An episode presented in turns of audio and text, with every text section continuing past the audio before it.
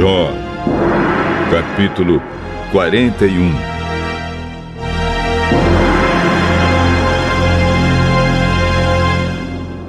E quanto ao monstro Leviatã, será que você pode pescá-lo com um anzol ou amarrar a sua língua com uma corda? Você é capaz de passar uma corda pelo nariz dele ou furar o seu queixo com um gancho? Será que ele vai pedir que você o solte ou implorar que tenha dó dele? Será que ele vai fazer um trato com você, prometendo trabalhar para você o resto da vida? Será que você vai brincar com ele como se fosse um passarinho? Você vai amarrá-lo a fim de servir como um brinquedo para suas empregadas? Será ele vendido por um grupo de pescadores Será que para isso o cortarão em pedaços? Será que você pode enterrar lanças no seu couro ou fincar arpões de pesca na sua cabeça? Tente encostar a mão nele, e será uma vez só, pois você nunca mais esquecerá a luta. Só de olhar para o monstro Leviatã, as pessoas perdem toda a coragem e desmaiam de. Se alguém o provoca, ele fica furioso. Quem se arriscaria a desafiá-lo? Quem pode enfrentá-lo sem sair ferido? Ninguém no mundo inteiro. Agora vou falar das pernas do Leviatã, do seu tamanho e da sua força sem igual.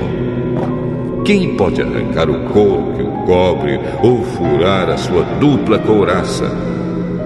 Quem é capaz de fazê-lo abrir a sua queixada, rodeada de dentes terríveis?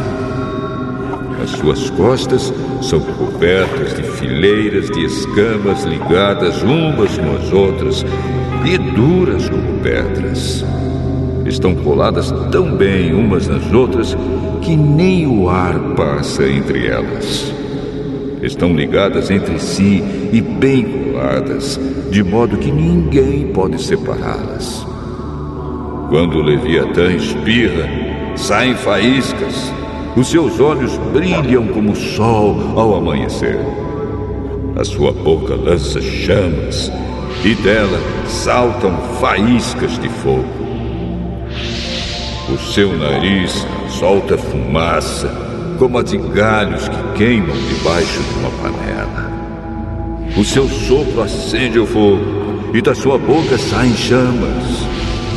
A sua força está no pescoço e a cara dele mete medo em todo mundo. No seu couro não existe ponto fraco.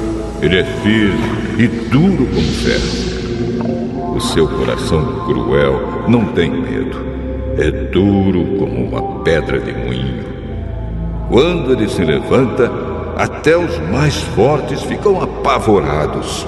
O medo os impede de agir. Não há espada que consiga feri-lo, nem lança, nem flecha, nem arpão. Para ele, o ferro é como palha e o bronze como pau podre. As flechas não o fazem fugir. Jogar pedras nele é como jogar capim. Bater nele com um porrete é o mesmo que bater com uma torcida de palha. Ele zomba dos homens que lhe atiram lanças. A sua barriga é coberta de cacos pontudos que reviram a lama como se fossem uma grade de ferro. Ele agita o mar e o faz ficar como água que ferve na panela, como óleo fervendo no caldeirão. Ele vai deixando na água um rastro luminoso, como se o mar tivesse uma cabeleira branca. Não há nada neste mundo que se compare com ele, pois foi feito para não ter medo. O Leviatã olha para tudo com desprezo, e entre todas as feras orgulhosas, ele é rei.